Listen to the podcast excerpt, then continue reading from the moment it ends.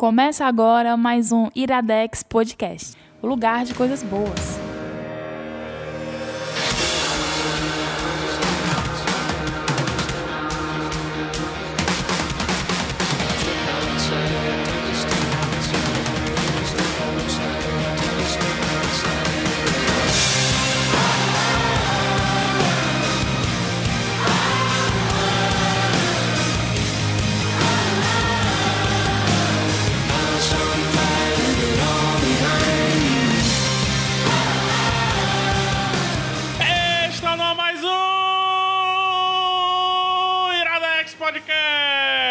Gabriel. Não, Caio Anderson. Opa, tudo bom? Sou eu, mas tava Natal. Caio. Jingle bell, jingle bell, good day. Ho, ho, complete a frase. Ho, ho, ho, complete a frase. Ho. Aê, palmas. Ah, são Ganhou. três. É, isso aí, Ah, tá. ganhou um milhão. Gabriel Franklin, Então, é Natal. Ai, cara. é o ano novo já vem ou é ano novo também? Eu acho que o ano novo também. E o ano novo também. Hiroshima. É Nagasaki ou é na verdade? Nagasaki. Vamos lá, vamos lá. Iradex, cara. Iradex. Aqui no. Deixa eu- a música estourou aqui. Iradex no clima natalino, clima de Natal. Natal. Sim. E hoje a gente vai fazer um Iradex good vibe, good Opa. vibration. Total. Né? Como Sou seria eu, sou eu. Maconha. Sou eu, personificação do Vitaminas. Maconha. Renan Como é o daqui, nome? ou não, Renan, quer dizer. Como é o nome do. Vitaminas. do- é, não, é, falando sério. Indicações pra você assistir na noite de Natal com a sua família, com o seu pai, com a sua mãe, com o seu namorado, namorido, marido, Namorado. Namorada, namorida. namorada, marida, namorida, marida. marida, Cachorro. ca- é, cachorro, pode Não, ser cachorro, gato, companhia, gato, cara. Gato, companhia, gato. gato, papagaio, Papagaio. avô, avó, Calopsita. calopsita, que mais? Calopsita é um nome Uma engraçado pessoa pra desconhecida caralho, que ó. Você viu no meio da rua e você Pegou vai... um mendigo, levou Você pra vai- casa, tipo não, aquelas coisas de filme americano. Você vai fazer o quê? Eu, ah, não tem nada. Vamos lá em casa, vamos assistir. Vamos, é. E vamos. Cuidado com esse convite, só. Pode ser. Não, pode ser o Gabriel, essa pessoa. Pode? É, até porque ele Pode tem ser maior cara de mendigo, né? É ele tá na rua assim, circulando. Ei, tu elogiou a minha barba, viu? Esses dias não veio com essa não, porque tu elogiou a minha barba. Gabriel, quais as indicações de hoje, Já já- que eu fiz essa entrada mastronófica Tu aí. fez esse appetizer aí. É, Cara, a gente vai indicar dois filmes. É, a gente vai indicar Um, um já tem aqui, né? Que música, que música. Cara, eu sempre me esqueço do nome completo, mas eu sempre chamo só o Walter Mitty. A Vida Secreta de Walter de Mitty. Walter Mitty. E o segundo é Compramos um Zoológico. Isso aí. É um, é um Iradex clichê, porque o Natal é clichê. A, a, a good vibe, ela tem que ser clichê, porque é isso aí, ó. É O que mais que é clichê. clichê? O que mais que é clichê? O- a tua abertura. Uh, É. a tua desanim, E a tua é o quê? A tua é. Ah, bem-vindos! Não, não, não. O nome disso Mas é sempre- estilo. Mas sempre é, É diferente. É. O Sempre meu é também é estilo, cara. Não, é Tudo clichê. faz parte da construção do personagem. Caio, Diga redes lá. sociais do Iradex. iradex.net barra contatos. Lá você encontra todas as nossas redes, Twitter, Facebook, Snapchat, ah, tudo, tá lá. E-mail, WhatsApp. Tudo isso você encontra lá. Se você tá viajando nesse dia 24, né? Baixou de manhã aqui o Iradex. Iradex Sabe o você que rolou ano baixar. passado? Que Ah. várias pessoas mandaram pra gente mensagens de Natal pelo WhatsApp. Será que esse ano vão mandar? Então vamos fazer. Não, vamos quero fazer, que mande. Vamos fazer o seguinte, peraí, calma, segura. Segura a periquita, Caio. a gente, De onde, cara?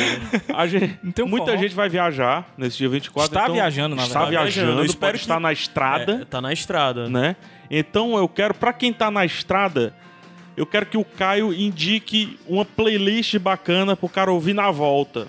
E pra quem está para ir Caramba. pra estrada, uma playlist bacana pra essa pra viagem. O que que você indica, Caio? Qual é- Cara, quem tem uma playlist dessa e sempre fala todo ano nos seus podcasts por aí é o Cris Dias, que é a Natal Sem Depressão. Uma playlist bem legal dele, eu acho que é uma boa. Por que, que a gente não põe a playlist desse programa, Caio? Ah, é? Olha só. Ele não captou a, a vossa mensagem, amado Ah, mestre. tá. Então, a playlist desse programa são de as trilhas sonoras dos dois filmes que nós vamos indicar, A Vida Secreta de Altemite e Com- Compramos um Zoológico. São muito boas as playlists. Muito boas. é, conversam muito é, com o filme, com Assim, a vibe as, duas, do filme. as duas falam muito sobre o espírito todo do filme. Eu dou destaque pra Compramos um Zoológico, porque tem o Jones, que eu sou fã. Mas as duas são muito boas e todas as músicas desse episódio, você entra lá, iradex.net barra playlists. A playlist desse episódio, especificamente, são apenas com músicas desses dois filmes. Não, eu vou ficar com o disco na mão, eu vou ficar rodando e eu vou fazer zoada batendo. Ai, Já ia Natal. tomar, é Natal mesmo, é família. Não é Natal sem fim não aqui, viu? Eu só queria dizer que, que não pode não isso aí. Gabriel, dada a informação do Caio, escolhe a rede social da semana. Eu acho que a gente podia O trabalhar WhatsApp, o. WhatsApp, exatamente. A gente podia. quer- Você que tá no carro agora aí com Manda a sua pra família. gente foto ou áudio Da sua é que tá o ceia seu de Natal. Natal. Pois é. Junta a família e manda um Da sua abraço, ceia, não, da sua noite do dia 24, aquela velha esquema. Da Natal ceia, do da jeito que você quiser. E você que tá dirigindo agora, que tá viajando, passa aí o celular e vai mandando mensagem aí pra gente, quem tá no carro. Boa. É, meia dos pés, aquela foto dos pés com a meia de Natal. A gente no tá frio. no Ceará, cara. Não, mas a gente tá no Ceará, mas os nossos ouvintes não estão no Ceará. Então, sim, também. Alguns. Alguns. Uma mundiça.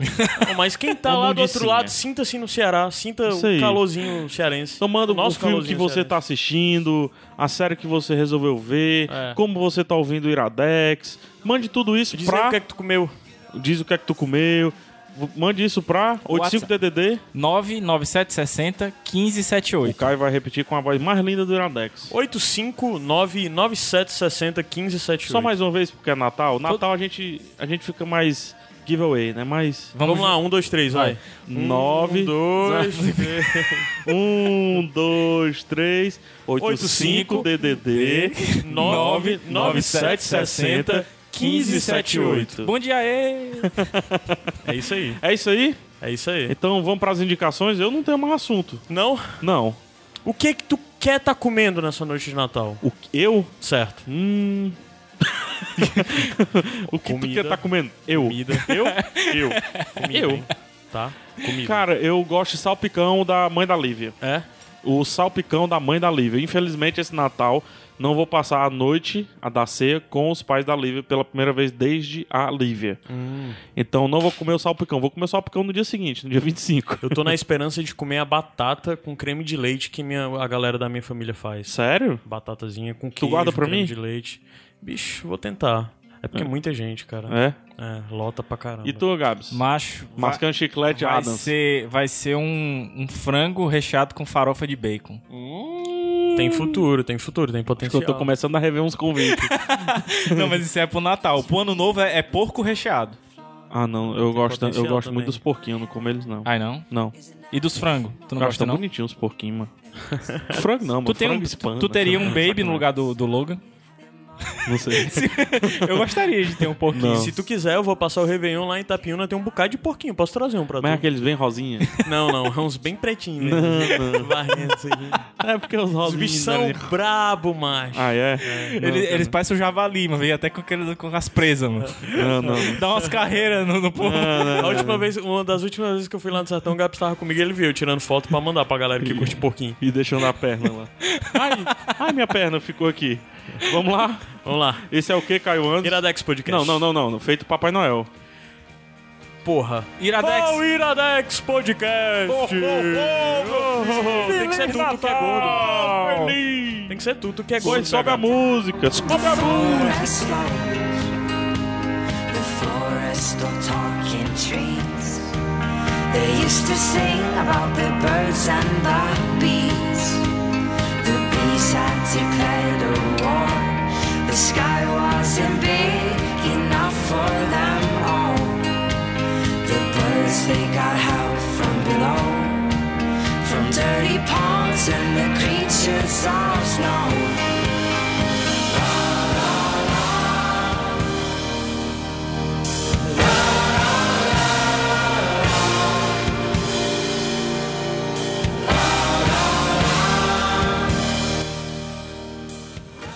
Iradex de volta De volta. pro Brasil. No Natal. Aê! Eu caio antes nada, né? Nada. Não, ele, se- não, ele não compactua, não, da nossa ho, felicidade. ho. Faz aí, Caio. Pelo menos uma imitaçãozinha, vai. Ei, Iradex de volta. Iradex de volta. Ah, que, que, Que, cara, que, que... É, otário, acho que é uma boa palavra. Vou dar uma indicação aí de Natal e é playlist. assim que vocês estão me tratando. Vou dar uma indicação aí de playlist pro Natal aí. Ghost. Caraca. Melhora. Bote Series pra tocar aí na cerimônia da sua. Ai, ai. Vai chocar a família, né? É, o clipe, bota o clipe na televisão da sala. vantagem um... família louca, né? Indicação, quem indica, Caio? Quem indica é você, Rafael Ai, Deus. Santos. Ai, meu Deus. Começamos com A Vida Secreta de Walter Mitty. The Secret Life of Walter Mitty. É, já quero adiantar que falaremos sem spoilers. É uma sinopse grande, né?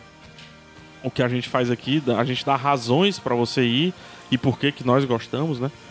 Quem gostou, no caso, eu tô com sono. Eita. Quem gostou, no caso, e tudo mais. Então, se você quiser ouvir uma opinião bem aprofundada minha sobre o filme, eu gravei um Rapadura Cast muito, muito bacana, um dos rapadores mais bacanas que eu gravei.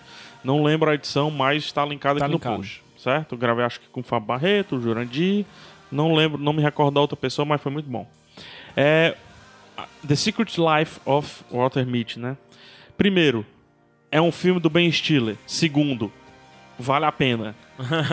Não, cara, mas eu Desde gosto, eu gosto começo, muito né, dos é filmes do Ben frisar Stiller. isso. Não, cara. Eu gosto dos filmes do Ben Stiller. Muito e Ben Stiller na frase só combina se tiver Ele ruim tem no filmes bons. Ele, pra mim, não é igual ao Adam Sandler, que é sinônimo de porcaria. nome. É, não, Apesar é. do Adam Sandler também ter coisas interessantes. Mas assim, é, não é tão chocrível, não é tão parecido assim, mas a o Brilho Eterno de, Sem- de Uma Mente Sem Lembrança tá um pouquinho pro... pro... É verdade, tem um pouco de, de, de, de lembrança mesmo. Não, assim, filme. naquilo, o que esperar do Jim Carrey, e aí você entra no Brilho Eterno. O que esperar do Ben Stiller, aí você vê o, a, a Vida Secreta de Walter Mitty, que eu vou chamar só de Walter Mitty daqui pra frente. Certo.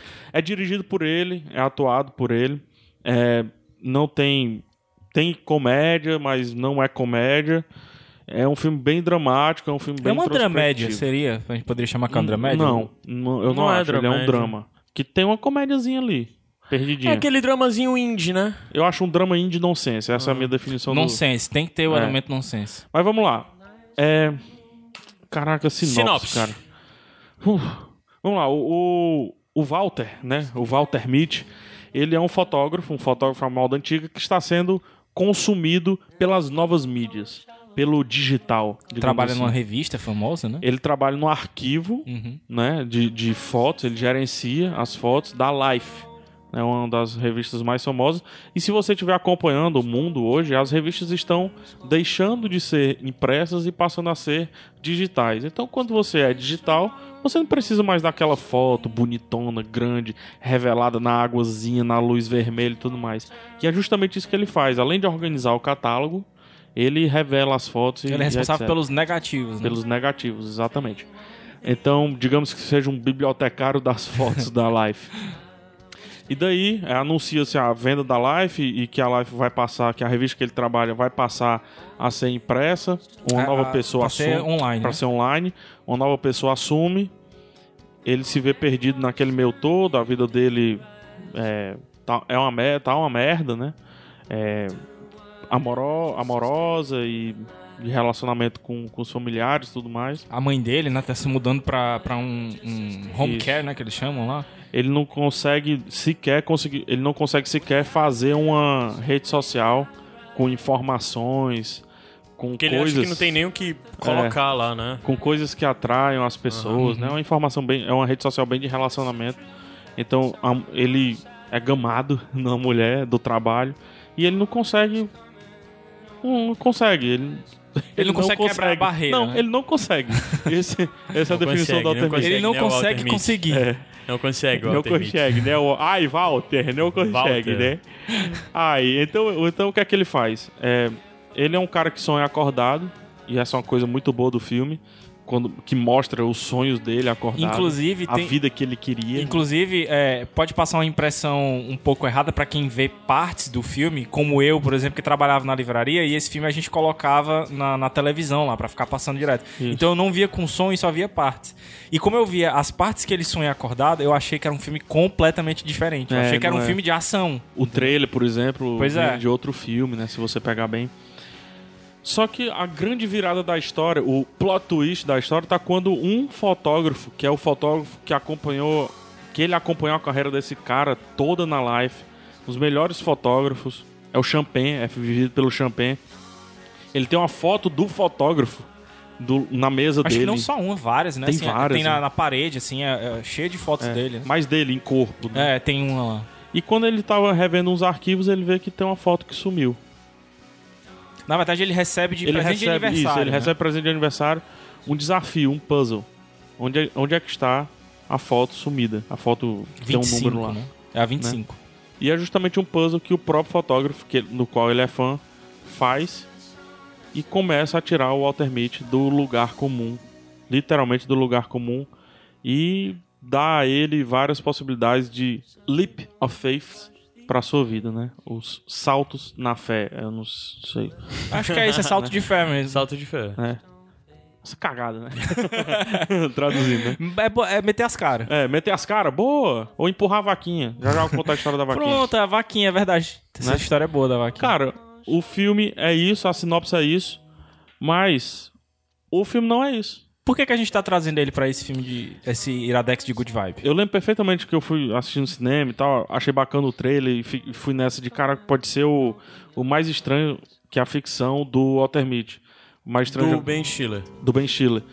O mais estranho que a ficção é filme do é, Will Ferrell. Will Ferrell. É um filme bem sério, relativamente sério, assim, do Will Ferrell, que me pegou muito também. Inclusive sou eu aquele personagem. Como o Walter Mitty sou eu. Muito parecido, cara. Muito mesmo. Inclusive o lance da rede social e tal. O Caio pode falar melhor sobre isso. É. Ah, eu fui pro cinema assim, pô, eu vou, pra assistir um filme nota 7. Um, bom filme do Ben Stiller, 7. né? Como tu tinha falado. Eu saí transtornado do cinema. O filme tinha me ganhado assim com 20 minutos. O que o trailer mostra é 20 minutos do que é o filme. São três filmes.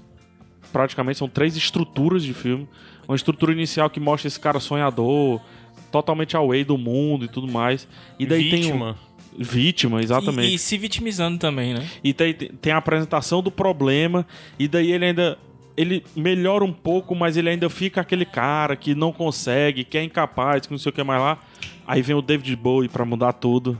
E com uma utilização magnífica da música do David Bowie, que é o Space Oddity. O filme tem a virada e começa o terceiro filme. É ou o interessante terceiro até ato. de, de a referência que o filme faz é, com o Space Oddity, né? Que um, um chefe filme- babaca dele chama ele É, de, de. Major Tom. É, ele fica A ground, música- o- ele fica viajando, né? Sempre. Aí o cara se refere a ele, ground control to Major Isso. Tom, falando como se ele estivesse no espaço e não estivesse prestando atenção que tá lá. E no final das contas, o que é, é, é algo que é deboche, né? Que foi, foi colocado dentro do filme inicialmente como É o deboche. Big Change, né? Vira ferramenta de empoderamento pra ele, né? E é muito legal isso que tu falou, PH, da, da divisão das partes do filme, porque a música tá presente nas três partes do filme. E ela muda de sentido nas três partes. Ela passa de, de chacota. Isso, exatamente. Essa né, parte que o Caio falou, né? Pra o será que eu consigo, pra o eu, Eu consigo, consigo. né? I can do it. E aí, cara, o, a- o terceiro ato do filme é maravilhoso, Em todos os aspectos. é cara. motivacional, é motivante. Motivacional não, é, é motivante. Assim, é. A, a fotografia Foto- absurda Porra, e ele cara. vira um road movie, um road adventure movie. Corra Dá pra linda. se tocar, tu falou desse negócio de motivacional, motivante e tudo mais, dá pra se tocar ao falar do roteirista, que o roteirista desse filme é o Steve Conrad. Uhum. Que o cara fez outros dois filmes que tem muito essa vibe, assim. Quais são que eu não sei? O, o A Procura da Felicidade e O Sol de Cada Manhã. Porra. Que é o, o The Pursuit of Happiness e o The Weatherman com Nicolas Cage. Que tem o lance, inclusive, do Will Smith fazendo talvez um dos papéis da vida dele, bem como o Nicolas Mais Cage sérios, né? fazendo um Fazendo dos um papéis dos da vida papéis. dele, né? É um um, drama de. Um drama feel good. O os Sol dois de Cada filmes. Manhã, inclusive, olha, eu tô dando arrepiado. É um filme muito bom, cara. Desde que eu assisti, eu quis atirar a flecha. É, mas enfim, é isso, cara. Altamente, me perguntem, falem, vocês também assistiram. É, eu queria citar uma cena específica, fora. Cara, são, são cenas... são cenas antológicas, É, né? com, com diálogos ou só fotografias É. mesmo. Mas assim, ele vai pra Islândia. e Tu não ficou com mais. vontade não, pô, de ir pra Islândia? Não. Tu não ficou com vontade de ir pra Pô, eu Islândia? fiquei, ó, cara. Cara, então, pra Islândia especificamente não. Duas- Porque o que acontece lá eu ia ter um cagaço da porra. Mas duas, duas coisas, du- duas obras assim que me fizeram ter muita vontade de ir pra Islândia foi o Walter Mitty e o Sense8, cara. Foram duas coisas que realmente eu tenho que ir pra Islândia, eu tenho que não vou fazer que nem ele, vocês vão ver uma cena que ele tem lá na Islândia, não vou fazer igual a ele, mas tenho muita vontade, cara. É, mas assim, eu, eu queria porra. falar dessa cena, cara. Pra mim é uma das cenas mais bonitas do filme, porque é tudo converge de uma maneira maravilhosa. Primeiro a atuação, a, a cena é o seguinte, ele tá descendo uma estrada porque tá acontecendo algo, não vou dizer o que, e ele tá descendo de longboard. O Ben Stiller filmou isso de verdade, apesar de ter bastante dublê. Ele filmou muitas cenas dele descendo mesmo de Era longboard. exatamente essa cena aí. É, a, a trilha sonora dessa cena absurda, Joaquim Gonzalez, se eu não me engano, absurda. Foi aqui que começou esse programa. É o José Gonzalez. José Ele é um Gonzalez. músico e ele participou da trilha sonora e seleção de todas as músicas. Tem várias músicas, inclusive, que são compostas por ele, que outros artistas gravaram Essa pro daí filme. é uma. E tem outras. Eu até achei interessante que essa, o- algumas músicas que ele canta também são compostas por outros caras, tipo o Ryan Adams, que é um Legal. cara que eu gosto muito. Não é o Brian, é o Ryan Adams. Ryan, mas eu que é o cara de folk e tal. Aham. Ah, pois é, aí a trilha sonora é feita por ele e algo. A trilha sonora desse filme é bem marcante, assim, nesse sentido. E aí tem outro ponto, né, que converge em transformar uma cena maravilhosa como essa. A fotografia, cara.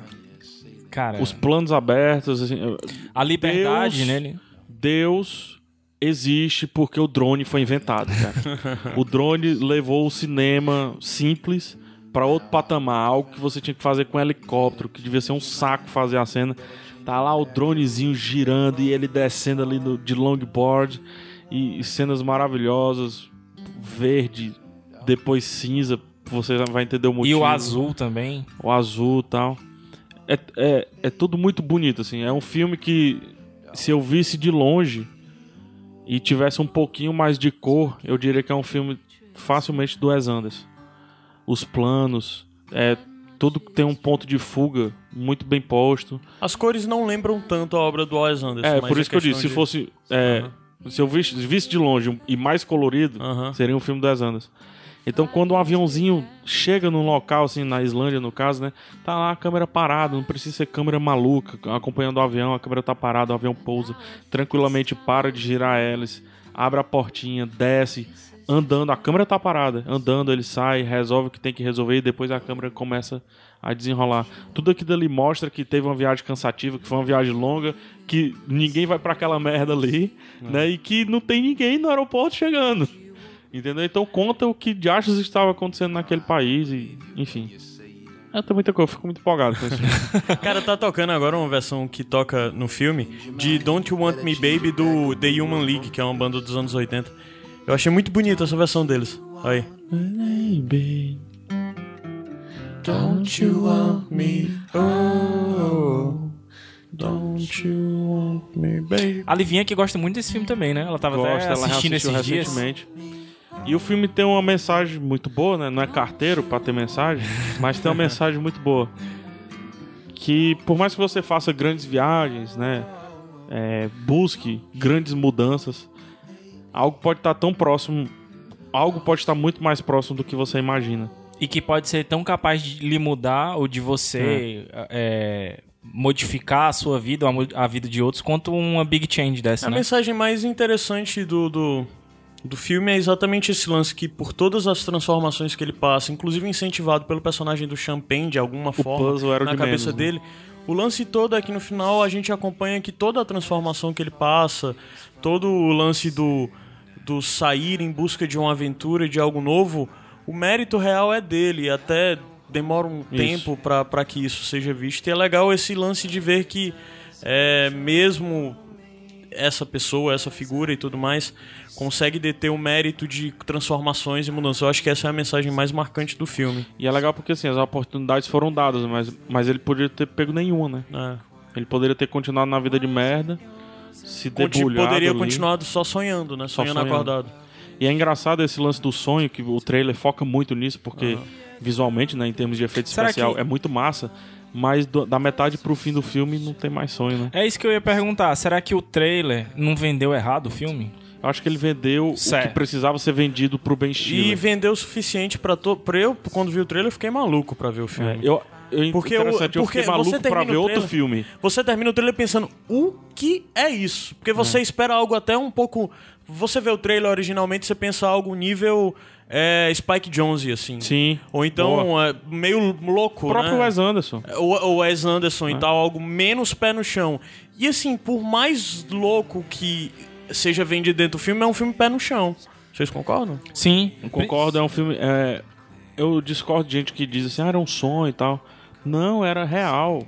É, Pelo contrário, o sonho tinha acabado de acabar. O, o sonho tava antes. Ele né? decide parar de sonhar, né? Ele decide parar de, de, de ficar só na cabeça dele, né? E botar as coisas em É o prática. que eu tava falando aqui em off.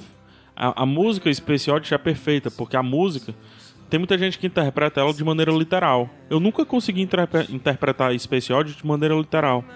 A maneira literal é achar que o astronauta tá mesmo lá, retomando, É, entrando fala na pra pro pessoal que fala Space Oddity, né? Tá, é uma música do... O astronauta se comunicando com a base. Isso. É um astronauta se, comuni- se comunicando com a base, a gente não sabe se ele tem um problema ou se ele vai ter um problema. A gente não sabe o que, que é, mais ou menos, né? Sabe que vai ter uma reentrada, né? Que vai ter um, um farewell pra algo. A gente também não sabe o que é. Tem muita gente que interpreta que é a morte, que é não sei o que e tudo mais. Ou interpretam de maneira literal, que é justamente um astronauta tendo que depender de alguém pra fazer algo. E daí da música, várias vezes ele fala é, Ground Control to Major Tom, que é Ground Control é a terra, A terra. né? O escritório na terra, para Major Tom, né? E É, também tem o inverso, né? É a base comunicando com o astronauta e depois o, o astronauta se comunicando com a base. Aí é que tá.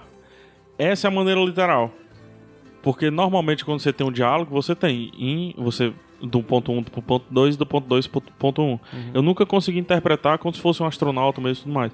Eu sempre interpretei essa música como se fosse um cara que é um sonhador e algo tá tentando puxar ele do sonho dele, e ele sempre tá voltando pro sonho, até o momento que ele desiste, que ele decide controlar o sonho dele.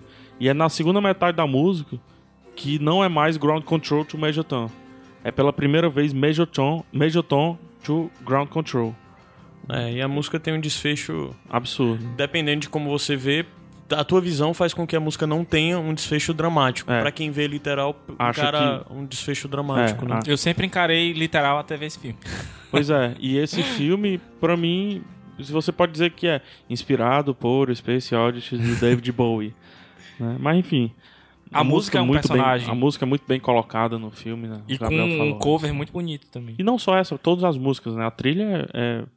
A, a direção e a trilha gritam por si, né? É, o, o a, a que até que vai fechar esse bloco vai ser Space Oddity com o David Bowie cantando, mas junto com a Kristen Wiig, que é a mocinha do filme, filme. né?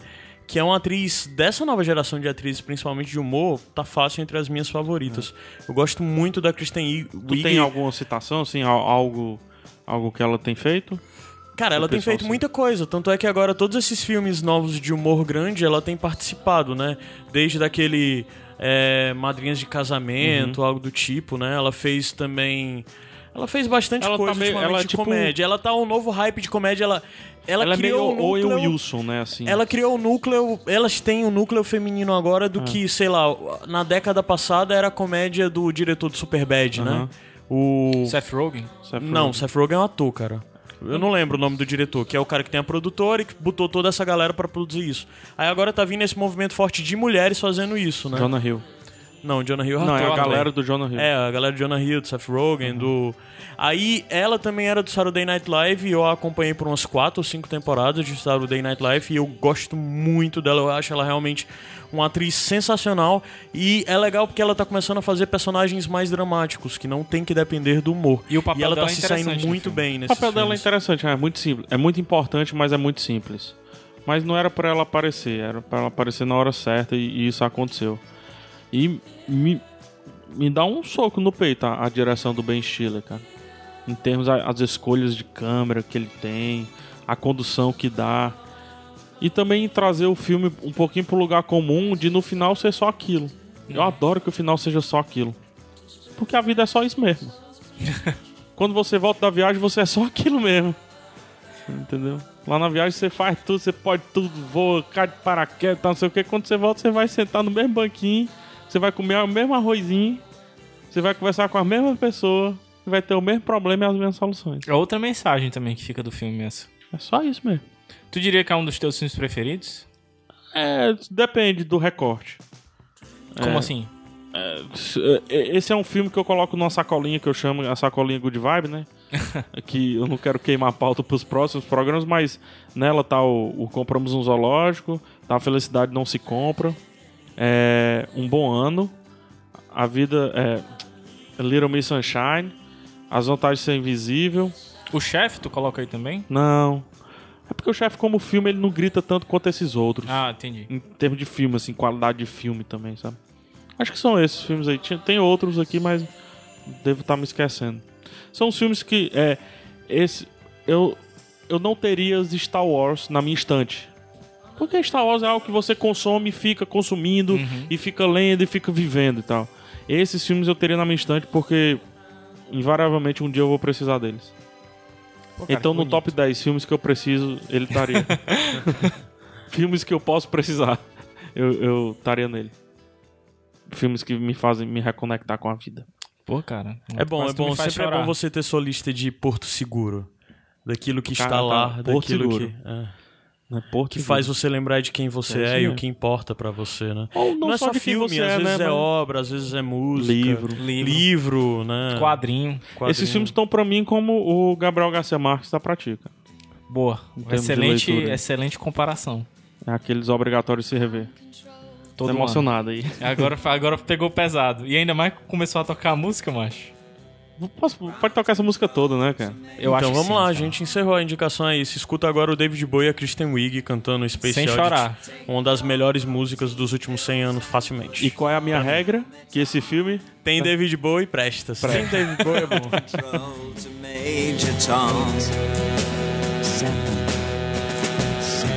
Commencing countdown engines on. Check ignition and may God's love be with you.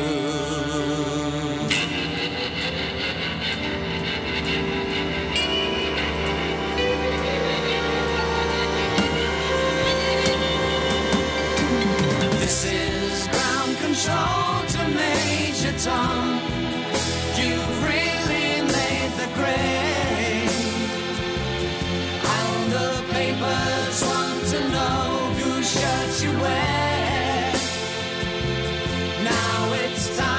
To leave the capsule if you dare. This is Major Tom to ground control. I'm stepping through the door. And I'm floating in the most peculiar way. And the stars look very different today.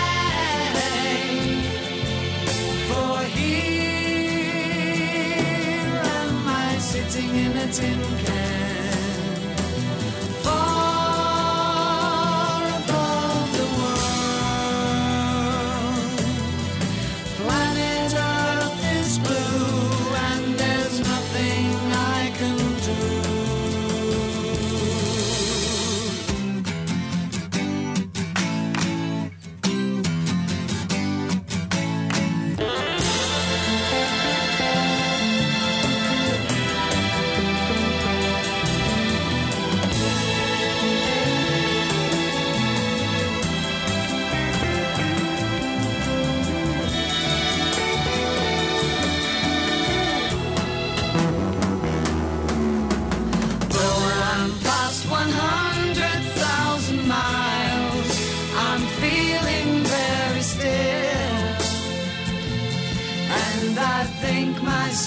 Spaceship knows which way to go.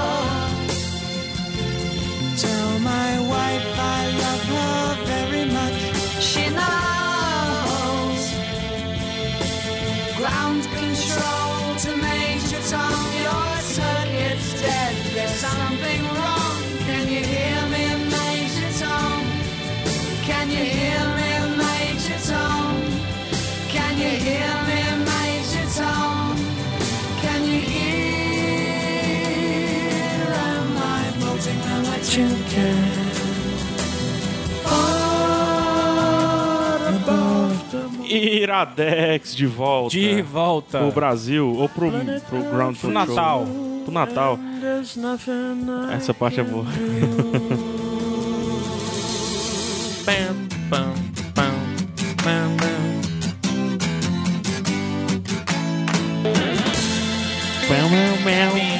Eita, menino. Aí vai. Macho, eu acho que eu, velho. No meu tempo, hein? Ah, no meu tempo. Eu, velho, eu já tô é vendo, mas sentado na poltrona. Tu mandou uma? Só, só escutar essas músicas.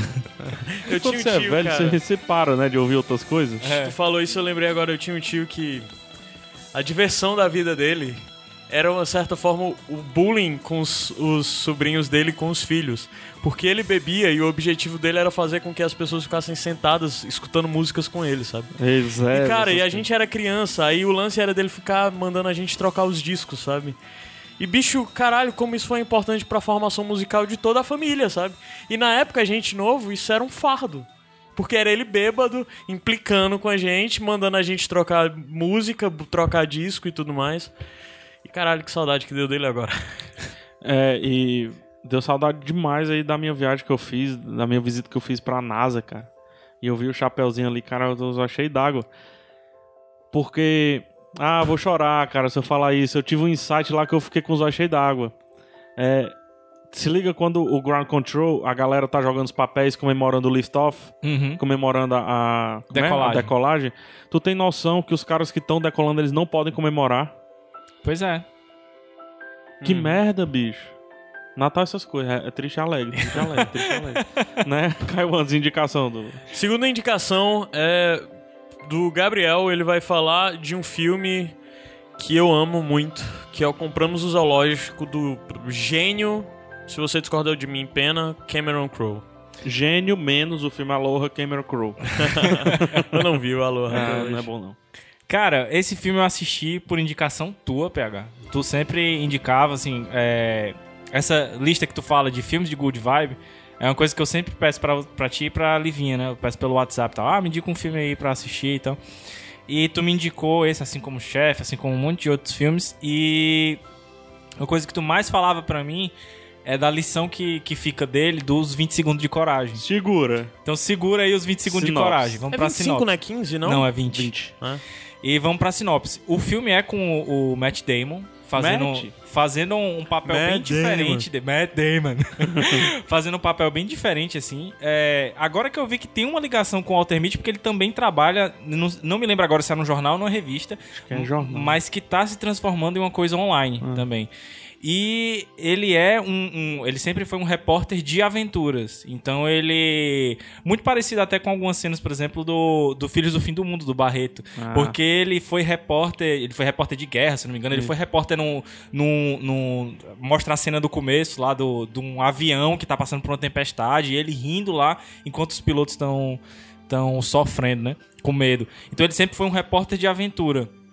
E ele se vê nesse meio em que o jornal, a revista, não me lembro agora, tá passando a ser online. E o chefe dele oferece pra ele uma coluna online. E ele é, meio que faz uma, uma contraproposta a uma proposta que o Matt Damon tinha feito de fazer uma série, é, não me lembro agora se é no Alasca ou na Groenlândia, uma série toda especial levando crianças pra ver os animais e tal. Coisas mais old school, né? Que antes fariam mais sucesso do que hoje. E num determinado momento lá ele, resol- ele resolve pedir demissão e ele se vê meio que num, num momento crucial da vida dele. Tem um lance de que é, tem até uma regra não escrita entre os jornalistas que se te oferecer uma coluna é porque você não é mais útil pro hard news e, e mais você quer ser mais aquele jornal quer te eternizar você vai meio que ser escravo daquela coluna pro resto da sua vida Pois é, e, é quase que uma pré-aposentadoria e nesse. É, é, mas eu acho que é isso que ele encara mesmo, É. assim. Ele resolve chutar o balde justamente por isso. Ele é recém-viúvo, assim, seis meses que a esposa dele faleceu. Ele tem um filho adolescente e uma filhinha menor. E dentro desse contexto todo, ele, eu acho que ele, ele passa. Isso não fica tão claro assim, mas eu acho que passa pela cabeça dele repensar o que ele tá fazendo da vida dele e o que ele quer para o futuro dos filhos dele. É. E aí ele, é, numa cena icônica lá, assim, que a filha dele não tá conseguindo dormir porque tem muito barulho no vizinho. a filhinha dele A filhinha vale dele. dizer, né? É pequenininho, acho que deve ter uns, no máximo 5 anos. E ele resolve então se mudar, ele resolve procurar uma nova casa. E nessa de procurar uma nova casa, eh, ele e a filha dele vão com um corretor lá, visitam vários, não gostam de nenhum, até que eles se encantam por uma que é mais afastada, acho que é 14, 15 quilômetros afastado da cidade. Só que tem um. Só que tem um porém. O que eles acham que é só uma casa velha, na verdade, é um zoológico. É o centro administrativo É de um zoológico. centro de um administrativo zoológico. de um zoológico que está em decadência. Isso. Tanto no, no sentido de funcionários quanto no sentido de estrutura também. E ele meio que, nu- numa das melhores cenas do filme, ele resolve abarcar a aventura. I want to buy it. Pois é, e ele se muda com a família toda dele pra essa casa grande lá, que é o centro do zoológico, e ele, sem saber de nada de como administrar um zoológico, tendo sido um repórter de aventura, vai começar essa nova etapa da vida dele, tendo que administrar um zoológico em decadência. Eu queria desde já que tu apresentasse a filha e o filho dele. O filho dele. Começa pela filha. pela filha. A filha, na verdade, é mais do que. é- parece ser mais mãe dele do que ele, pai dela. Porque desde que ele. Ela não é a Liv em é- miniatura? Hã? Ela é é uma Liv em miniatura? em miniatura. Parece que nada tá acontecendo, assim. É engraçado porque, assim, como ele é recém-viúvo, né? Ele vai deixar os filhos no colégio, então sempre tem as mães que É. vão e entregam uma lasanha pra ele. Ele é bonitão. E ele é né? bonitão. É o mano. Mad Mad Damon, né? E aí ele chega em casa e vai armazenando as, as lasanhas. Tá tudo cheio de lasanha lá. E quem faz a- a- o jantar dele e quem faz os lanches do- do- dos meninos é a filhinha dele, que agora eu me esqueci o nome. Faz lá o sanduíchezinho de, de, de geleia com, com, com pasta O de nome da amendoim. filha né? é Rosie. É a Rosie. E bota nos saquinhos e tal. Então, assim, muitas vezes é ela que, que, que cuida dele. E ele vai se consultar com ela. Ele pergunta, Rosie, o que é que eu tô fazendo da minha vida? E ela, ela dá uma resposta incrível, que eu não vou dizer pra vocês, mas assistam pra pra entender. Já o filho dele é adolescente, passando por uma fase complicada, com muita saudade da É mãe. adolescente ou é pré? Mas eu acho que ele tem 14 anos. 14, então é adolescente. Adolescente, né? Ixi, e a idade da de merda mesmo. É, a idade de merda. E ele é muito talentoso, ele é um desenhista muito talentoso. Só que ele tá passando por uma fase mais complicada ainda, porque perdeu recentemente a mãe. E ele não quer admitir isso. Nem pro pai, nem pros amigos. Mas isso se reflete na obra dele, nos Caralho. desenhos, né? E ele, é, depois de, de fazer várias peripécias lá na- no colégio, ele é expulso do colégio, né? Então é mais um motivo que empurra o Matt Damon. "Ah, Eu tenho que mudar alguma coisa, porque senão eu vou perder meu filho. Depois que ele vê uns desenhos lá tensos, né? Então, assim, a, a relação dele com os filhos é muito complicada, porque eu acho que ele não Enquanto que a- consegue. Vale dizer que enquanto que a menina tá vivendo um sonho, o menino Com, tá vivendo um pesadelo. com o zoológico, né? Com o tá zoológico. Com o zoológico, exato. Então, é aquele típico filme, é aquela típica dicotomia da família. Vamos pro sertão, ei! Aí o menino fala, não tem internet. Exatamente, ele vai se afastar de todos os amigos dele, né? Isso. Ele vai é, para uma escola nova, que é até mais distante da, da casa lá do que a, a escola anterior dele. Talvez não seja tão boa, mas tendo que recomeçar, porque ele foi expulso da outra, né? E assim, por mais que o filme seja é, meio que um clichê, às vezes, de o cara vai mudar a vida dele, talvez essas coisas aqui vão acontecer e vai dar tudo certo, é um filme que te surpreende muito, Muito. em muitos aspectos. E a gente nem começou a falar ainda do zoológico, né? Que é um zoológico mesmo com tudo que você puder imaginar. Tem leão, tem tigre, urso. urso. Tem uma cena linda com o urso. Pois é, cara. Ah, Mas eu queria que o Caio apresentasse o pessoal também do, do zoológico. Ah, Tem a Scarlett Johansson. Eu vou tentar lembrar. tem Scarlett Johansson que... Tem a Scarlett Johansson. Tem, não precisa mais nada. Ela é no papel, a, a no Kelly. papel, é cara, quem chegam lá. queria? Scarlett. No papel, assim, quase que um papel. Eu quero fazer esse filme. Pois é, cara. Né? Como diz a minha mãe, tem alguns filmes que os atores vão fazer por caridade. É- Ela gosta de dizer isso. Ah, esse cara fez esse filme por caridade. Mas os filmes às vezes são até bons, É cara. Cameron Crowe. Nunca é caridade. No elenco, então, lá dentro desse do, do zoológico tem a Scarlett, que ela é a, a chefe, né, da equipe, né? Uma das poucas É. que ficaram, né? Que acreditaram que o zoológico podia É continuar. a gerente show de fábrica, né? É. É. Tem também o, o carinha, que é um dos, dos que trabalha lá, que é até o protagonista do Quase Famosos, que é um provavelmente o maior clássico, né, do Cameron Crowe, que ele tá num papel bem diferente aqui. Tem também a Ellie Fanning, né, que é a meninazinha que é sobrinha, né? É prima. Da Scarlett? É prima da Scarlett. É. Que a Ellie Fanning, o sorriso Irmã mais contagiante. Foi-se o tempo que a Ellie Fanning era irmã da Dakota. Agora a Sinceramente, Dakota pra mim, a é Dakota é irmã- irmã da Ellie. É. Porque pra mim ela é um potencial muito ela tá maior do que a naquele Dakota. 12 é demais, pra você lembrar dela. Cara, é a Ellie Fanning, ela é 12. do, do, do o filme do Super 8. Ela é filme pra caramba. Tem o, pra mim, tem o sorriso mais aquecedor de Hollywood. É o sorriso dessa O menina. grito da irmã dela É, e o sorriso e dela. o sorriso dela, né? Mas ela não grita. é isso. Tem também é, o outro cara Tem um que é cara o tratador o- mais velho, que é o. O cara que- do Braveheart, né? Ele fez o Coração Valente. É, ele é do Braveheart, ele também era de uma série que eu gosto muito, Miracles, que ele é um cara, tá como grandão, barbudo, eu não lembro o nome desse ator. E são isso, né? São quatro pessoas? É, são quatro, São cinco quatro, É um pessoas. núcleo bem pequeno, cara. É, um núcleo bem E pequeno. várias lasanhas. e vários lazeres, é verdade. É. Aí, assim, é, o, o lance é que eu, eu, o filme, se você parar pra pensar, ele não tem tanta preocupação com te mostrar uma, uma situação fidedigna, assim, sabe? De, ah, se eu quisesse encontrar um zoológico, ia ser fácil de jeito. Não, não ia. Mas eu acho Apesar que de não ser inspirado na história de um zoológico é, de verdade. é inspirado num- num- na história real de uma Um pessoa, zoológico né? brit- britânico. Sim, é sim. tudo aquilo ali se passa na. É, sendo que a história do Estados britânico Unidos. é bem diferente. Houve É. burocracia, É. houve. é, é, ele perdeu a mulher depois que ele Isso. comprou o zoológico, né? É Mas. uma, é uma. É uma licença poética sobre uma história muito boa. Sim, sim. E, e- mas o grande lance é que toda a licença poética e a construção que eles fazem em cima desses personagens, tanto do personagem do Matt Damon e a sua família, né? É, que é, é o Benjamin, né? O personagem do Matt Damon. É. Mimi. É, e toda a família dele passando por esse processo de transformação, ele tendo o desafio de lidar com o filho adolescente, que é um, um debate bem, bem constante dentro do filme, e ele ser ajudado por esses estranhos e ajudar esses estranhos e fazer algo que os estranhos desacreditam que ele seja capaz. Até porque. E tudo isso fazendo aquela relação que talvez seja até um pouco clichê ser colocada, mas pra mim foi muito bem desenvolvida da relação com a natureza, né? Sim. Com os animais, do lance dele abandonar tudo que ele era e tudo que ele queria, porque é, tem aquela máxima, né, de que você realmente só sabe quem você é depois que você perde tudo, né? E de certa forma, ter perdido a mulher pra ele foi um embate desse que o faz ele procurar encontrar e saber quem ele é, né? Por isso que eu acho muito boa essa adaptação. Eu li o livro. Leu? Li. O, no livro, a, a mulher é uma personagem principal. O livro é escrito pelo próprio Benjamin. Uhum. Ela é uma personagem principal até metade do livro. E, e tem um ponto de virada que é a morte dela. Aqui é massa porque tu já começa com o ponto de virada. Uhum. E o ponto de virada é justamente a coisa mais importante que eu vejo do livro, que é o próprio personagem encontrando um novo caminho. Uhum. E tem até a figura do irmão dele, que é como se fosse a voz da consciência, né? Dizendo, ó, isso vai dar merda, tu não sabe fazer isso, tu vai, é um motherfucker, né? tu vai ficar sem dinheiro. Não, mas eu não acho que ele seja. Não, o, o, o tipo de personagem que o, o Homem-Areia, né? O Homem-Aranha do Homem-Aranha, Homem-Areia, do Do Homem-Aranha. Homem-Aranha 3. O, o tipo de personagem que ele faz, sei lá, naquele filme dos vinhos lá. Qual é o nome, cara? É. O Paul Giamatti e tal. É o, o Sideways. Sideways, entre umas e outras. Muito ele bom esse sempre faz esses personagens assim meio.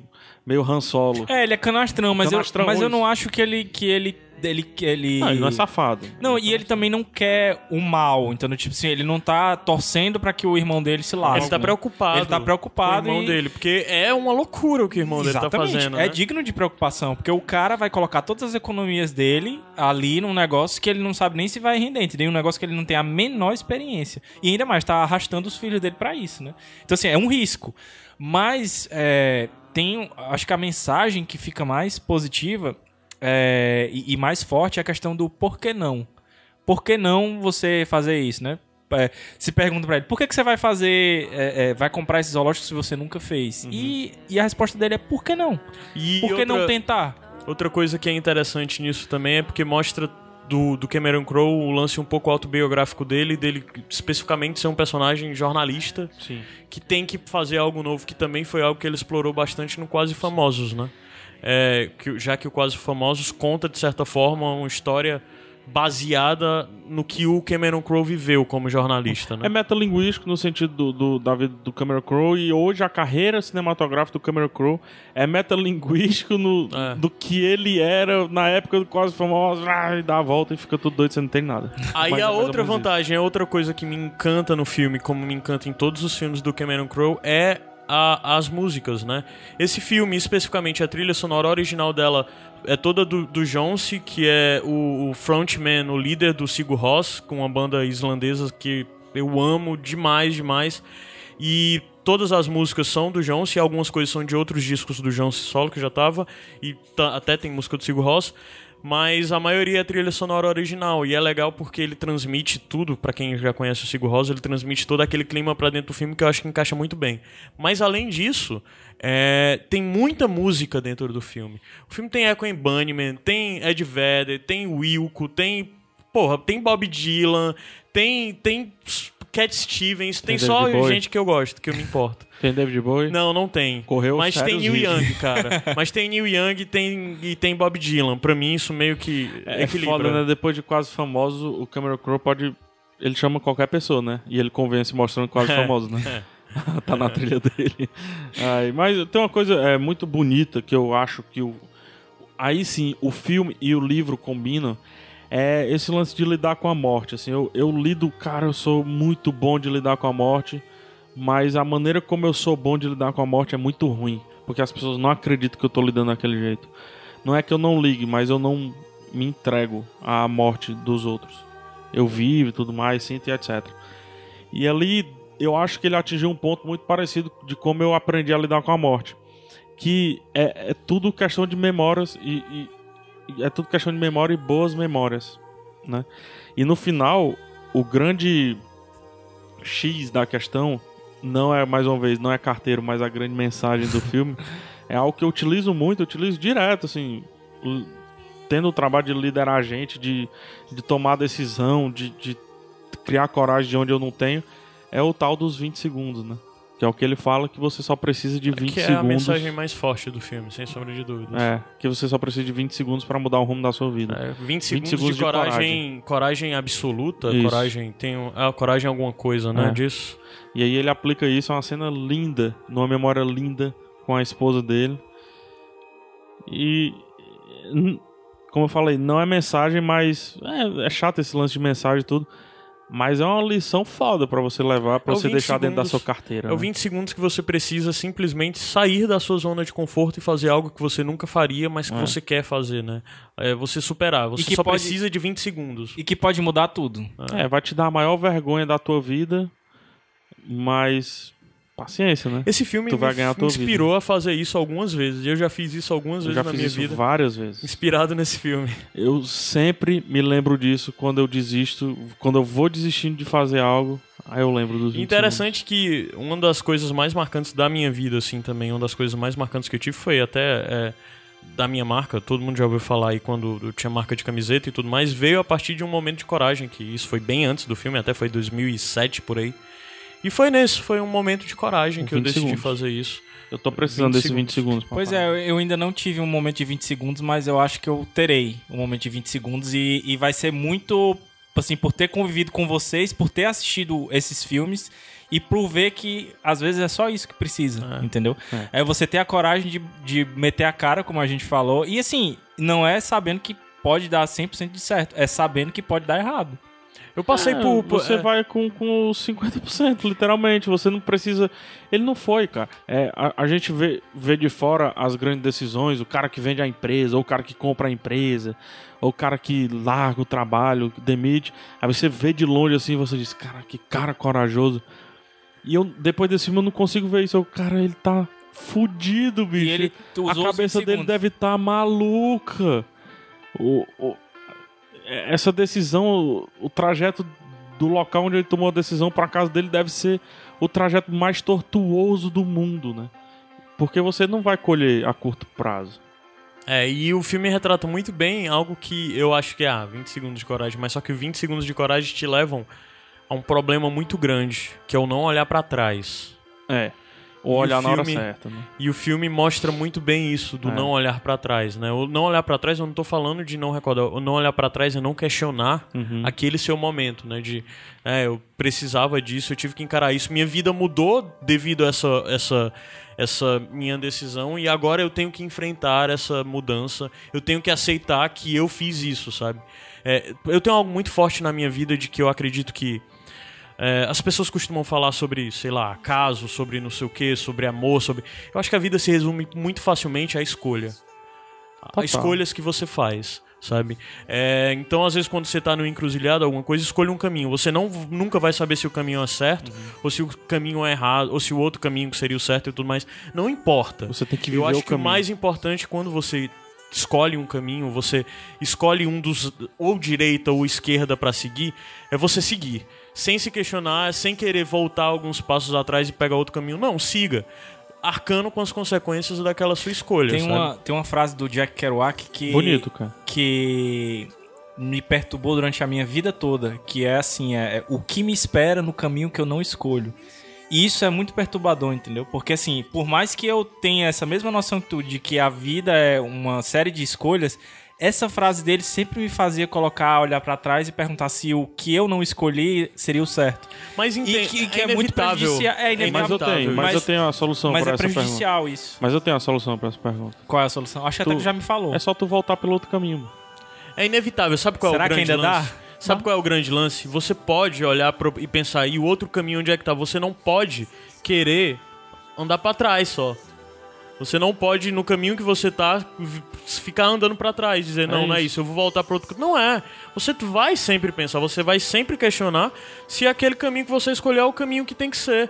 Mas a questão é, olha, a nostal... eu não consigo viver sem nostalgia. Uma das minhas maiores características, quando amigos me falam, falam sobre que eu sou uma pessoa muito nostálgica. Deve ter eu, de alguma fato, faculdade sou. de Cambridge que saiu alguma pesquisinha que isso é muito bom. E eu sou uma pessoa muito nostálgica e eu olho muito pra trás, e eu penso muito pra trás. O olhar pra trás que eu digo não é você precisa olhar pra trás. A verdade Até é que você precisa olhar os trás né? pra você saber onde você está, né? Porque às vezes olhar pra trás te dá o referencial do que de a distância que você percorreu e tudo mais. Mas só que o problema não é não querer viver o atrás, o, o que tá lá no outro caminho. E o pior de tudo é querer, não querer viver o que tá no outro caminho, que às vezes as pessoas ficam querendo. Eu podia, fui pra direita e podia ter ido pra esquerda, e você fica vivendo a, A sua idealização. Não, não é a esquerda. Não, não, você é a fica- sua idealização da esquerda. Sim, a idealização da esquerda. É a idealização do que poderia ter sido outro caminho. E, cara, isso não vai te levar a nada. A absolutamente nada, infelizmente. E outra, você não sabe nem se seria daquele jeito mesmo da esquerda. É, Não, não eu falo muito seria. sobre maturidade. Boa. E eu acho seria. que maturidade é exatamente você aprender a aceitar as consequências das suas escolhas. Eu, cons- eu costumo é, resumir maturidade dessa forma. Eu, eu consigo, eu resumo de uma forma um pouquinho mais banal. Como é, Você Matheus? agendar o pagamento da Coelce. Foi muito tenso quando eu, caraca, esse negócio de luz tem que pagar. eu pensei que era assim, vinha. O, o, a- o Gustavo Mociaro do Banda que eu acho que disse que ele percebeu que ele tava adulto quando ele teve que comprar uma esponja nova, uma coisa assim, foi alguma coisa desse tipo assim. É um ponto também. Mais Então- alguma coisa sobre o filme, Caio, Gabriel? Não, vejam, é, vivam um pouco desse mundo lindo que é apresentado, iluminado e bonito, com a relação familiar que tem tudo pra dar errado e dar certo, de Acho alguma que- forma. E vivam a coisa musical, mas principalmente se inspirem pelos 20 segundos. Acho que segundos. tão bom a gente não deu 5% do filme. Do, do que é o filme, né? A gente não falou 5% do filme, cara. Isso é muito bom. bom. né? Muito bom. É, deixa eu fazer só uma perguntinha pros dois, pra terminar o quadro. Tá. Se vocês fossem indicar, vocês indicariam. A pessoa vai assistir os dois. Tô Certo. tendo a premissa de que a pessoa vai assistir os dois filmes. Tá. Agora, ela vai sair do cast e vai assistir os dois filmes. Qual primeiro? Cara, eu, eu. Pra mim, o, o, o Vivendo. Se eu tiver que listar, talvez. Eu não vou. Assim, Se a, eu tiver uma que ordem, listar- tentar buscar uma ordem Cara, lógica dos eu acho, eu acho o, o Compramos um Zoológico bem melhor. Não porque ah, é porque filme. o filme fala muito mais comigo. Vocês falaram, por exemplo, tu falou que se identifica com, com Com Walter Mitty. é, tu falou que é se identifica questão com o personagem do Will Ferrell. Eu me identifico total com o Mas não é personagem questão do, de ser melhor, assim, tentando achar uma linha lógica assim, de como um filme se encaixa no outro. Cara, é. Eu acho que vale a pena você ver primeiro o, o Compramos um Zoológico. Porque o Compramos um Zoológico eu acho que ele vai te dar alguma coisa que você não vai ter, assim, facilmente, nesse sentido, desse lance de se sentir inspirado. Enquanto o Walter Mitty, ele vai te mostrar que é mais fácil fazer as coisas do que você imagina que é. Eu acho que essa ordem é boa, mas não pelos mesmos motivos. Talvez porque você consiga ver que o Walter Mitty utilizou os 20 segundos de coragem pra fazer a- as comédias dele. Então, mas assim, eu acho que se fosse pra, pra dizer qual dos dois eu gosto mais, com certeza é o Mitty, porque eu me identifico mais com, com o personagem. Apesar de Eu acho que esses filmes eles não merecem um gosto comparação. mais. É verdade. É, esse Não, mas é inevitável. É exatamente É. isso da identificação é foda. Como o Gabriel falou, Mas que se é- identifica muito com o Mitty, eu me identifico eu muito com o personagem do cara. Matt Damon. Se você me perguntar qual é que você gosta mais, Little Miss Sunshine, Vantagem de Ser Invisível, tal. Little cara, Miss eu, Sunshine. eu, colo- eu posso, eu posso colocar os dois dentro de uma sacola e levar Boa. juntos? Boa. Eu posso fazer isso? Assistiu um numa televisão e o outro no, no laptop, assim, ao mesmo tempo. Posso fazer isso, pô?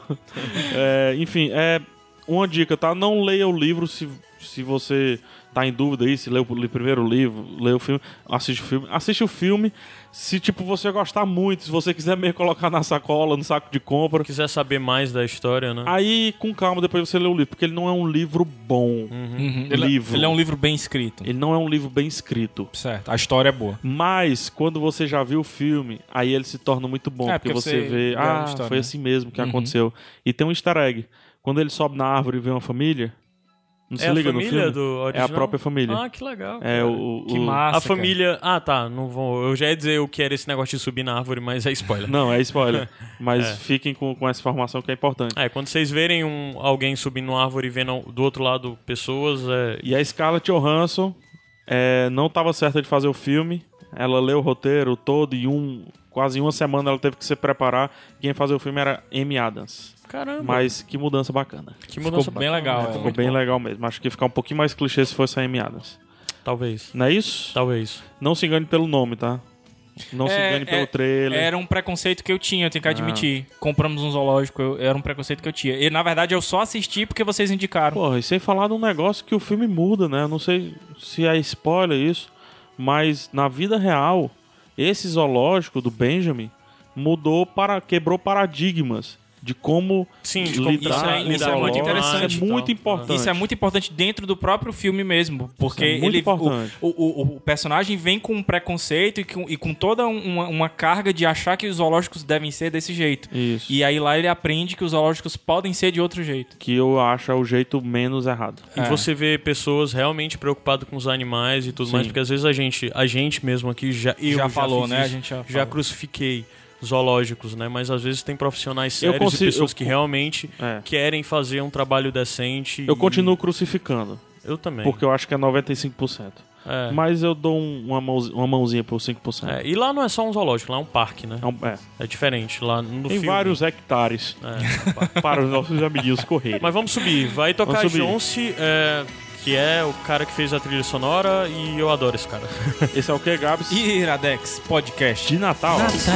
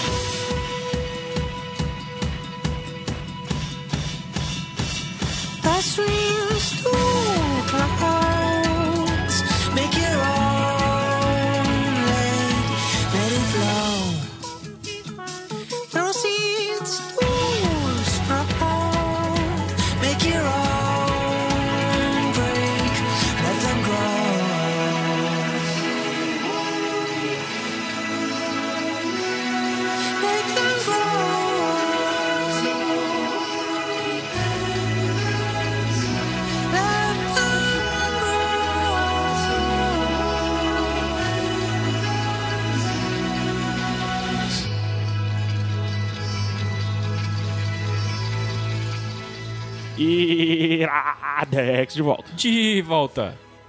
Vai, cara. O quê? O Brasil. No Natal. É porque nunca tem que, eu nunca tenho que falar e tu me pega de surpresa apontando pra mim. Bônus track, crianças. Bônus track, bônus track. Eu bati aqui, o cachorro track, pulou, meu irmão.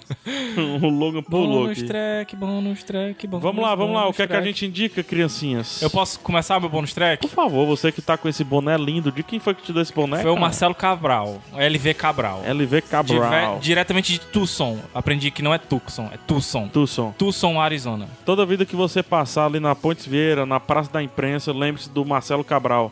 Por quê? Porque foi o primo dele que pintou a Que caixa d'água. exatamente. Só por isso. que até agora a gente não conseguiu entrar num, num consenso do que é que algumas coisas ali são, né? Então, É, cara, eu queria indicação. dizer que eu comecei a assistir finalmente, depois de muitas pressões familiares e apanhar em casa. Comecei e estou viciado em Dalton Abbey, uma série britânica da BBC, que eu estou falando aqui no bonus track porque hoje, dia 24 de dezembro, está passando o último episódio de todos os tempos, é o especial de Natal, que eu acho que é da sexta temporada. E, cara, essa série com certeza eu vou trazer pro Iradex, mas você já pode ir se adiantando e assistir. Tá no Netflix. Inclusive, agora a partir de 1 de janeiro entra a quinta temporada no Netflix, que é a penúltima, né? Porque a que tá passando é é a sexta. E é uma série que vai falar de uma família é, tradicional britânica. Começa ah, em 1912 e vai acompanhar essa família nessa transição que aconteceu na Inglaterra da, assim, da nobreza, né? De você ter uma casa onde moram seis pessoas, sendo que tem 30 empregados pra elas, que elas não conseguem nem se vestir, elas precisam de outra pessoa pra vestir elas, né?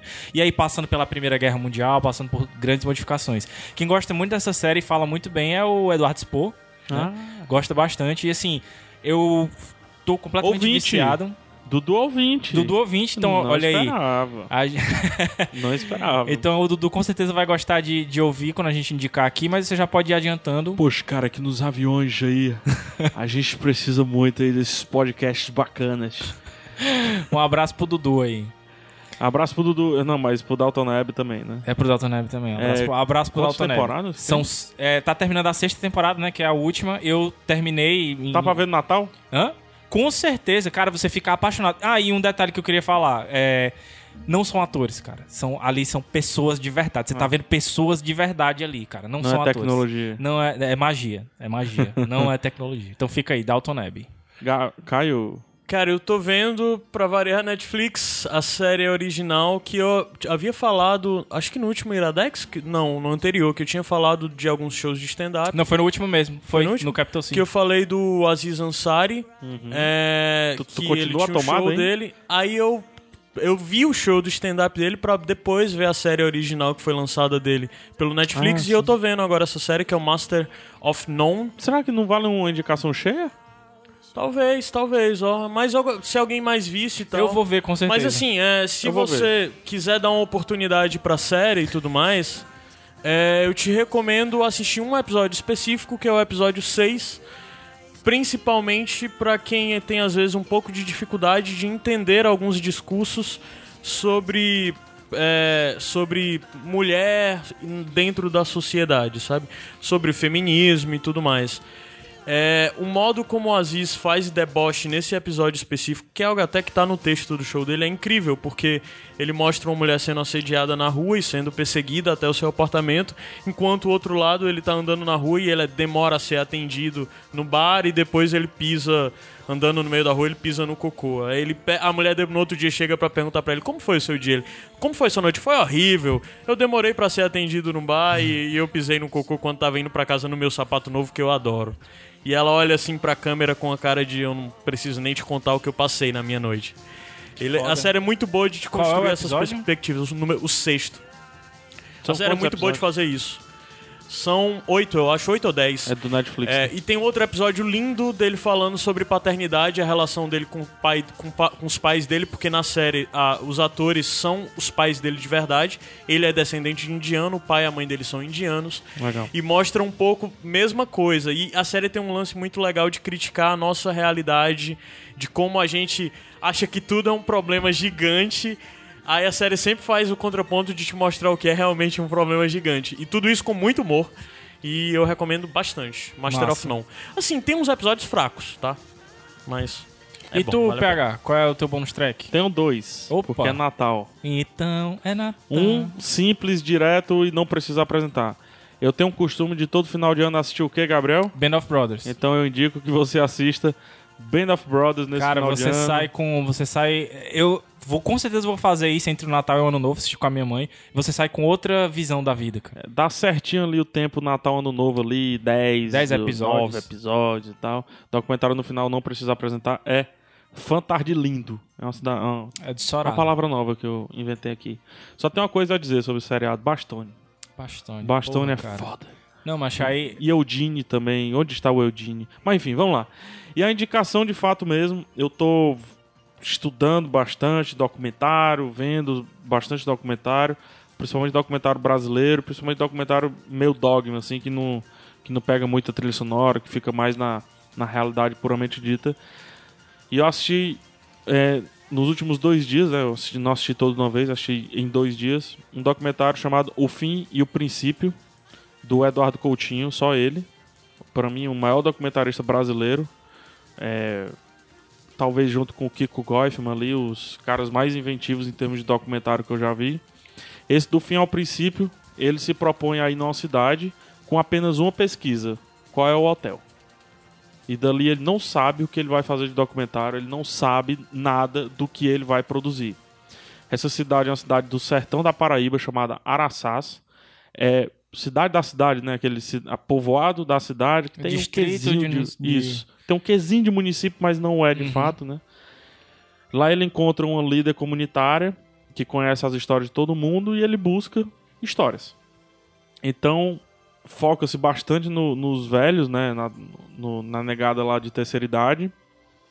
E, cara, é, plano fechado naquele rosto ma- massacrado do sol, é, vida meio sem propósito, alcoolismo. É, é um panorama interessante aí pra gente que tá nesse momento aí de girl power, né? Porque você vê como é diferente o patriarcalismo, a forma como a mulher se deixa, mas mesmo assim ainda tem os homens que não se entregam a esse estilo do interior, interior do Ceará, interior do Nordeste e tal. E, e como eles não têm essa discussão, mas algumas mulheres ainda têm um ímpeto, sabe? Algumas senhorinhas ainda têm. Eu nunca deixei ele me bater, não. E se ele me bater, eu dou na cara dele. sabe? É Nesse sentido. E é muito legal porque é, muito, é tudo muito natural. O Eduardo Coutinho é o melhor entrevistador que eu já vi na minha vida. Nunca vai haver outro igual. Ele arranca de qualquer pessoa o que ele quiser. E o que ele faz, entrevistando aqueles velhinhos, sem estudo, a maioria, vivendo aquela vida parada há muito tempo, que o maior, uma das últimas grandes coisas que aconteceu na cidade foi uma galera do Rio de Janeiro que foi, foi filmar um filme, e é justamente esse documentário, é bizarramente fantástico. Então, tá no YouTube, tem, tá completo no YouTube. É, acho que ele não vai reclamar, o Eduardo Coutinho. então assiste aí no YouTube. Tem 1 hora e 49, o fim e o princípio. É, é, um, é realmente um documentário que você diz, não tem roteiro. E não cabia um Iradex, não? Não, era pra ter roteiro. Esse não. Mas tem um tal de Edifício Master que talvez. Pô, cara, massa. Certo? Então, é eu isso. nunca vi Edifício Master, É não quero isso. ver. É foda. É, por favor, assistam. O fim e o princípio. Eu vou ver, eu me interesso. Principalmente você que gosta Principalmente que tu acabou de falar que é, que é interior e eu adoro história Sertão, do interior sertão, Nordeste. foda, assim. Sertão, eu adoro isso. Eu acho que ele tem que andar 15 quilômetros desde o hotel em terra batida, assim. É um- uma parada Eu dessa. tenho mais um- uma recomendação que me veio à cabeça agora. Eu quero que você escute, vocês escutem, você escuta. Eu tô falando especificamente pra você. É, Escute rapaz. Neuro- é, o nosso Iradex Podcast 2014 de Natal. Putz. Gabriel fazendo todo mundo se emocionar. É, ele foi, ele foi bem marcante e ele tem mensagens bem interessantes, assim. é, estávamos nós três e o Zé, não é E o isso? Zé. É, Livinha e- chegou depois. Livinha chegou depois e ele foi, assim, é, além dele ser um retrato do que era o Iradex naquele momento, é, eu acho que a gente conseguiu falar bem de Natal e do que essa data representa pra gente, além de dar ótimas indicações. Cara, eu tô me lembrando agora que esse Iradex de Natal, ele foi num dia que eu usei meus 20 segundos de coragem. Foi o dia que eu pedi demissão Caramba. da livraria. Foi exatamente, olha aí. E o eu- caminho foi tortuoso. o caminho foi bem tortuoso, mas Sempre é. Então é isso. Então, BDC. E Natal, eu vou reforçar o que eu falei nesse Iradex. Esqueça todos os pesos, esqueça o que ele pode representar para outros, encontre um, um significado de Natal para você nessa data e faça a coisa valer da sua forma, do seu jeito. Não se preocupe do que a data representa para outro religiosamente ou família ou o que for, só encontre o significado. Tem tanta gente aí que fala que Natal é para você ficar bem, faz um esforcinho, tenta ficar bem do seu jeito. E eu entendi o significado do Natal depois que eu casei com a Lívia. Comer o salpicão da Dona Rosa. Ou então a farofa de bacon da Dona Ai, Geraldo. É sempre sobre as pequenas coisas. É, vamos reforçar o lance do WhatsApp, Por Vamos. favor. né? Então vamos lá. O que é que qual é o contato aí do WhatsApp para quem não anotou no começo lá? 85... E o que que, Ah, o que que a gente quer que faça? Fala pra gente, manda tua A gente mensagem. quer participar do seu Natal, essa é, a É, verdade. participa, a gente. Eu. eu Pode mandar vídeo se quiser, foto, escambau sim, tudo. sim, sim. É, a, a, a entidade. A entidade lamparina vai estar com o celular em mãos e vai compartilhar com o resto da equipe o que vocês mandarem. Então mande pra, pra gente, fale de como vai ser seu Natal e. Como está sendo a sua viagem? de Cara, Natal? e se você conseguir ressignificar completamente o Natal, melhor. Ressignifique e conte pra gente que vai ser mais curioso ainda. Legal. E o contato, né? E o contato, Gabs? 85DDD. Não, pro cara que tá dirigindo, na calma. 85, o DDD. O DDD é aquele númerozinho que representa a cidade. 99760 1578. Mais uma vez. 99760 1578. Compartilhe a sua vida conosco por só um minutinho. Eu garanto que hoje. só no máximo cinco pessoas verão. Só não hoje. mais do que cinco. Né? E quem sabe você receba uma surpresa de volta. Quem garante? Quem, quem não garante? Você- a lamparina mandar a ceia de Natal dela? Eu fui PH Santos. Caio Anderson. Gabs Franks, Semana que vem a gente volta. Um beijo no coração de vocês. Feliz Natal. Feliz Natal. E até semana que vem. E Valeu. até essa semana, na verdade, Essa né? semana. É. Programa Teve pra sem caramba. fim, hein? Teve sem fim, tem mais sem fim semana que vem. Espera aí. Vixe, Tchau. dei spoiler.